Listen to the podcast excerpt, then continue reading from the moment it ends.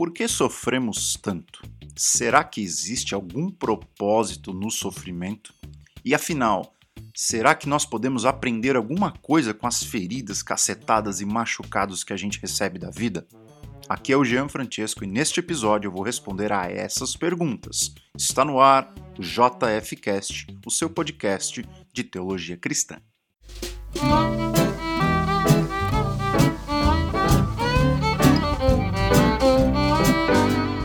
Muito bem, gente, estamos de volta com mais um episódio aqui do JFcast e hoje a gente vai falar sobre um assunto que não é muito agradável da gente falar, né, que é dor, que é sofrimento.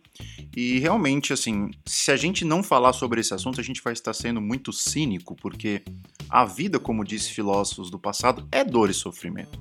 A vida, ela é recheada por machucados.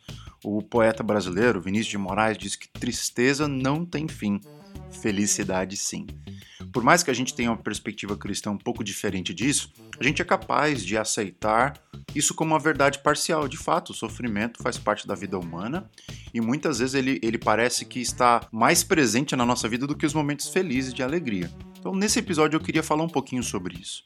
Mas primeiro, vamos fazer uma distinção aqui do que é dor e do que é sofrimento. Eu gosto daquela distinção muito simples de que dor tem a ver com aquilo que é físico, a dor do corpo, a dor de uma doença, enfim, tudo aquilo que tem relação com o nosso corpo, é algo biológico.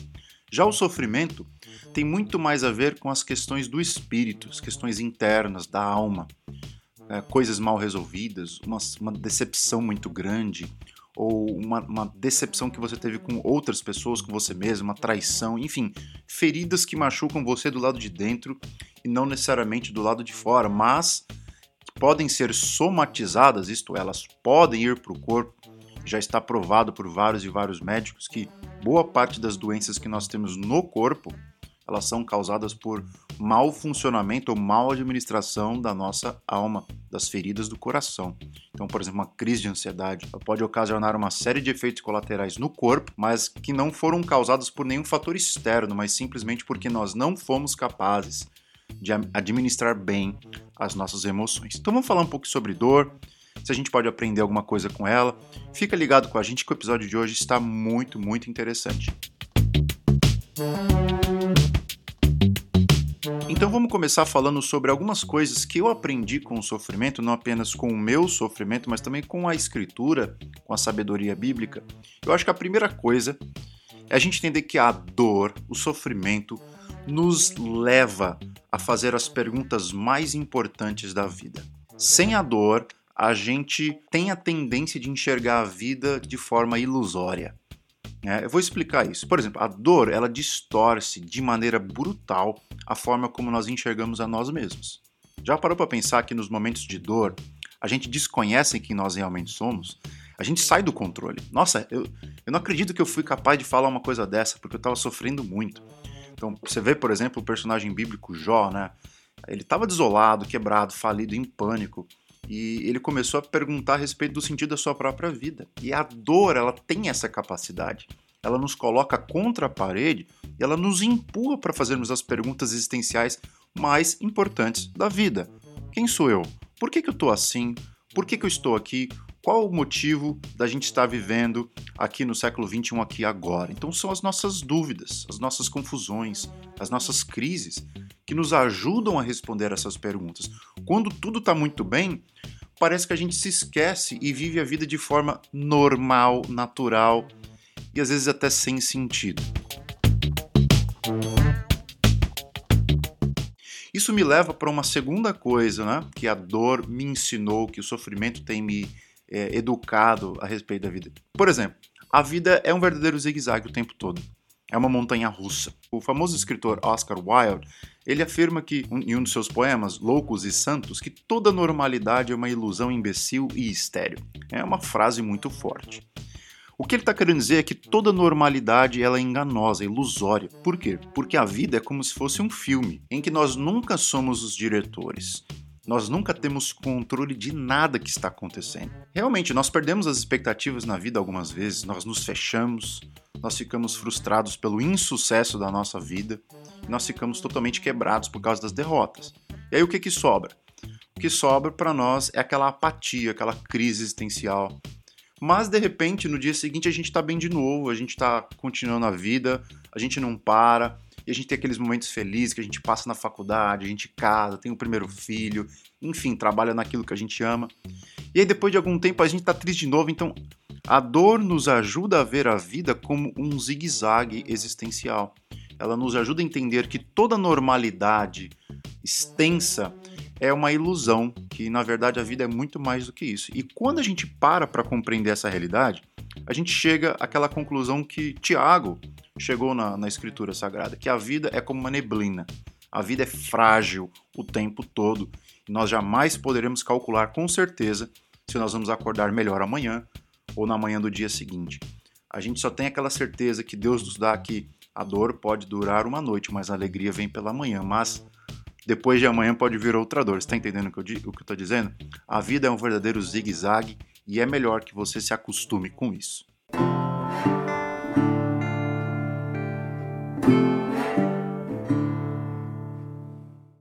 Terceira lição que eu aprendo com a dor é que o fanatismo religioso ele tenta mascarar ou disfarçar ou driblar o nosso sofrimento. Deixa eu tentar explicar isso.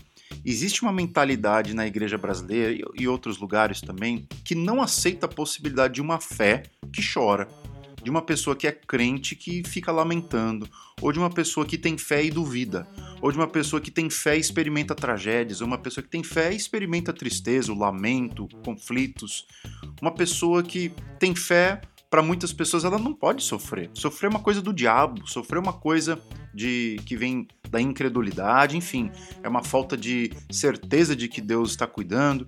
E muita gente acredita nisso. No entanto, se você parar para pensar mesmo, a partir de uma, uma visão bíblica da coisa, a fé que não encara a dor como uma coisa presente na vida, é muito difícil você encontrar uma ressonância com Jesus, porque Jesus embora seja santo, embora fosse perfeito, ele sofreu mais do que todos nós e, óbvio, sofreu no nosso lugar. O fato então de nós sermos cristãos e, e carregarmos a cruz de Jesus, ao invés de nos blindar a respeito do sofrimento, ele nos convida a enxergar o sofrimento como uma forma de redenção ou de imitação de Cristo. Ou seja, para nós alcançarmos as maiores vitórias da vida, é importante que a gente aprenda a lidar com o sofrimento. Olha para a vida dos apóstolos, por exemplo. Quase todos morreram por amor a Cristo. Quase todos foram perseguidos. Quase todos tiveram as suas cabeças cortadas. Então, quando a gente está lidando com a dor, a gente não pode ter esse fanatismo religioso tentando mascarar ou blindar o cristão do sofrimento. Se você é cristão, é muito provável que você vai ser hostilizado não apenas por ser um ser humano, mas principalmente por ser um cristão. A quarta lição que eu aprendo com a dor e sofrimento é que elas nos tiram da nossa zona de conforto. O sofrimento nos move para a vida de uma forma muito mais intensa e até digo inacreditável. É, é uma coisa incrível, como quando você tem um sentimento de correr atrás de alguma coisa. Tipo, pensa que você está com uma sede profunda. A sede não é uma coisa boa em si mesmo, né? Ninguém gosta de ficar com uma goela seca. Mas a dor tem um poder de nos levar a correr atrás de água. Você está entendendo onde eu quero chegar? Nós corremos atrás de algo porque algo nos falta. A ausência de amor me faz correr atrás de um par. A fome me faz correr atrás de comida. A, a pobreza me faz correr atrás do trabalho ou pro roubo, né? Mas o ponto é que a falta, a ausência de sentido, ela nos motiva a correr atrás das explicações, das respostas, das filosofias, enfim, do significado da vida. E a dor faz isso. Ela nos tira da nossa zona de conforto. E eu muitas vezes agradeço pelas circunstâncias ruins, de dor, de traumas que eu passei, porque elas me ajudaram a ser uma pessoa um pouco mais realista e correr atrás dos meus sonhos, correr atrás daquilo que Deus quer para minha vida. A dor nos tira da nossa zona de conforto.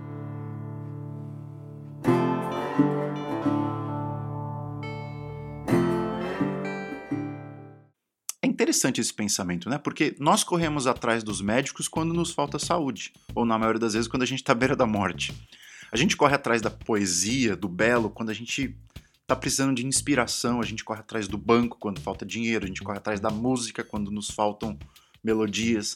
Da mesma forma, a gente corre para Deus quando nos falta mais sentido de viver.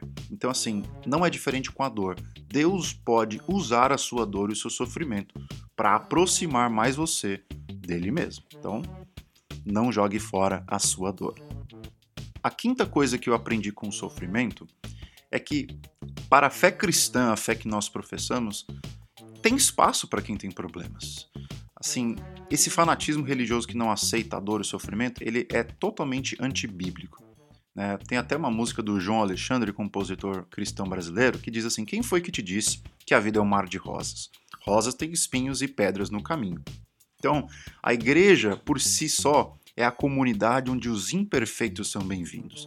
É a comunidade que vivencia junto aos irmãos essa realidade da alegria e da dor. Paulo, por exemplo, vai dizer: Irmãos, estejam prontos a se alegrarem com os que estão alegres e chorarem com aqueles que estão chorando. Essa é a dinâmica da vida cristã: é, é lágrimas e risos. Quando uma pessoa chega triste, machucada dentro da igreja, a gente acolhe, a gente fala: é, isso acontece mesmo, é parte da vida.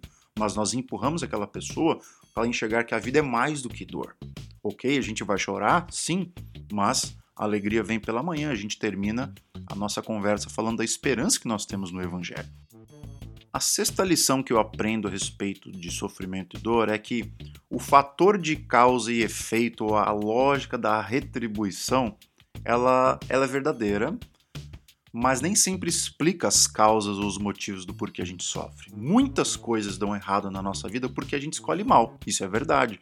Muita gente sofre no casamento por serem apressadas na escolha de um cônjuge, outros sofrem doenças porque não cuidam do corpo, outros perdem dinheiro porque se meteram em maus negócios e assim por diante. Eu concordo.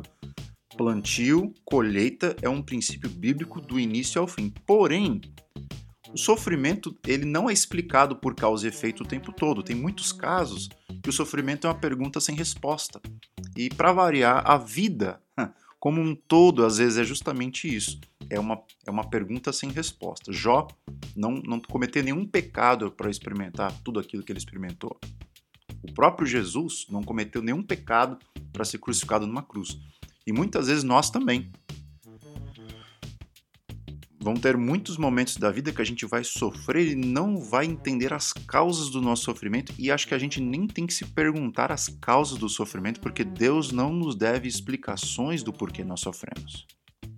Sétima lição que eu aprendo sobre o sofrimento é que muitas vezes a prosperidade, aquele estado de alegria perpétuo que a gente sente, ela causa mais doenças do que a própria dor.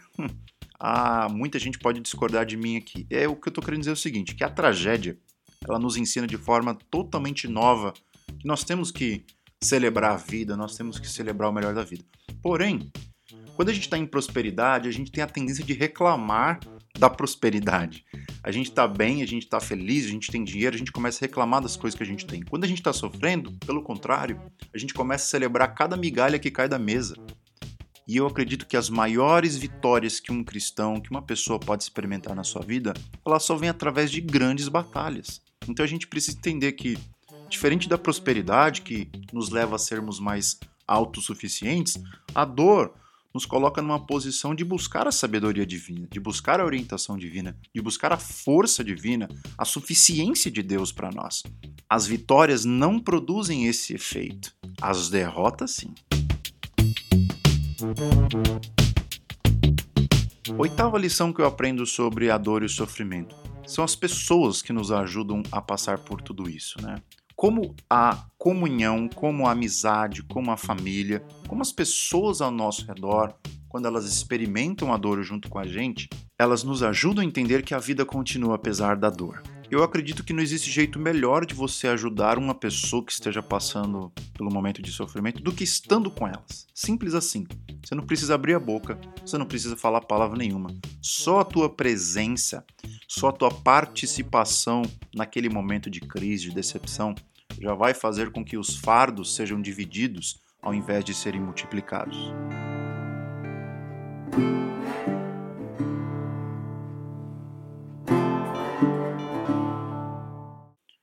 A nona lição que eu aprendo com o sofrimento é que, mais do que qualquer outro sentimento na vida, a dor ela nos aproxima diretamente do Criador. Porque assim, mesmo que a gente uh, questione a, a, suposta ausência de Deus, no momento que a gente está expressando a nossa dor em oração e falando aos seus ouvidos, vomitando as nossas tristezas e decepções, Deus nunca considerou isso como um pecado. Olha, por exemplo, os salmos de lamento da Bíblia. Os salmos de Davi, mais de 70 salmos mostrando como Davi estava triste, angustiado, ansioso, como ele estava falido, derrotado, mas ele sempre tinha a presença de Deus à sua disposição. E a gente aprende que, a despeito ah, de não termos pessoas ao nosso redor no momento, Deus sempre tem um ouvido para nós. A dor nos faz correr direto para a pessoa certa, Deus, mesmo se a gente tiver com as perguntas erradas. A dor nos conduz a uma maior intimidade com Deus. Já parou para pensar quantas vezes as suas orações foram mais longas, mais intensas, mais profundas no meio da dor do que no meio da alegria? A dor nos ensina a gente ver nós mesmos com muito mais humildade. Nós somos seres mortais, passageiros, e a teologia bíblica nos ajuda a perceber na dor uma grande oportunidade para amadurecer a nossa comunhão com Deus. Então, preste atenção nisso. Você pode ter certeza de uma coisa: Deus cuida de você. Ele é o melhor psicólogo em atividade. Ele te ouve, ele te responde e ele não cobra pelo serviço prestado. Não tenha medo de levar as suas inquietações diante de Deus. Mesmo que elas não sejam teologicamente certas, como por exemplo culpar a Deus dos seus problemas e tal, uh, toda dor precisa de um desabafo e Deus sente alegria quando ele escuta as nossas orações. É isso que diz Provérbios 15, 8. Sofrimento pode levar o ser humano à presença de Deus, não interessa quem ele seja, seja ateu, seja agnóstico, seja cristão, a dor é sempre um megafone que Deus utilizou para convocar as pessoas mais perto da sua presença.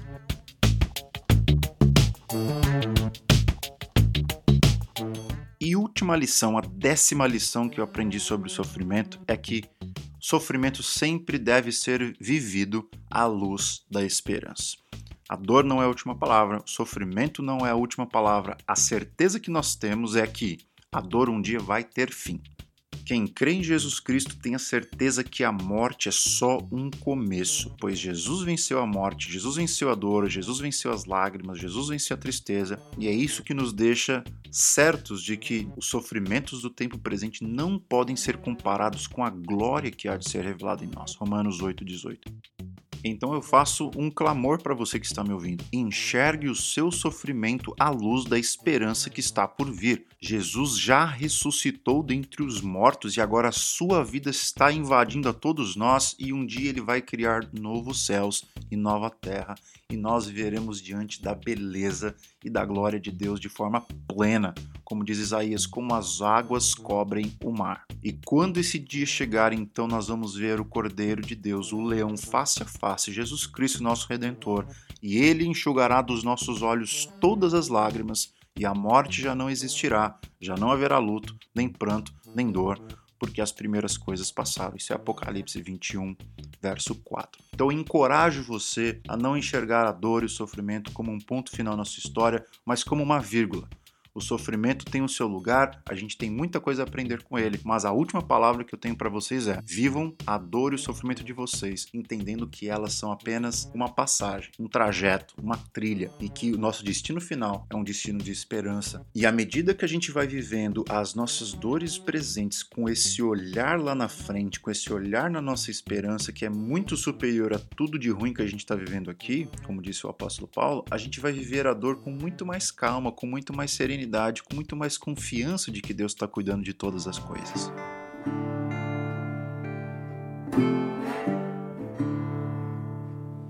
E é isso aí, estamos ficando por aqui. Esse foi mais um episódio do JFcast. Aqui é o Jean Francesco. Obrigado por você ter ficado com a gente nessa reflexão, nessa jornada de reflexão a respeito do sofrimento. Se você quiser nos acompanhar pelas redes sociais, você pode procurar arroba no Instagram e eu vou deixar aqui para vocês três livros sobre sofrimento que me ajudaram a colocar as minhas ideias no lugar. E quando você compra qualquer um desses livros pelo link que eu coloquei aqui na descrição do episódio, você também está ajudando a sustentar esse podcast e me ajudando a pagar as contas e colocar leite na mesa das crianças. Então, muito obrigado Espero que Jesus te abençoe profundamente e te ajude a viver nos momentos de dor e encontrar Deus no meio desse caminho, entendendo que a dor não é a última palavra e que a esperança, sim, essa é a última palavra que nos aguarda. Te vejo no próximo episódio. Tchau!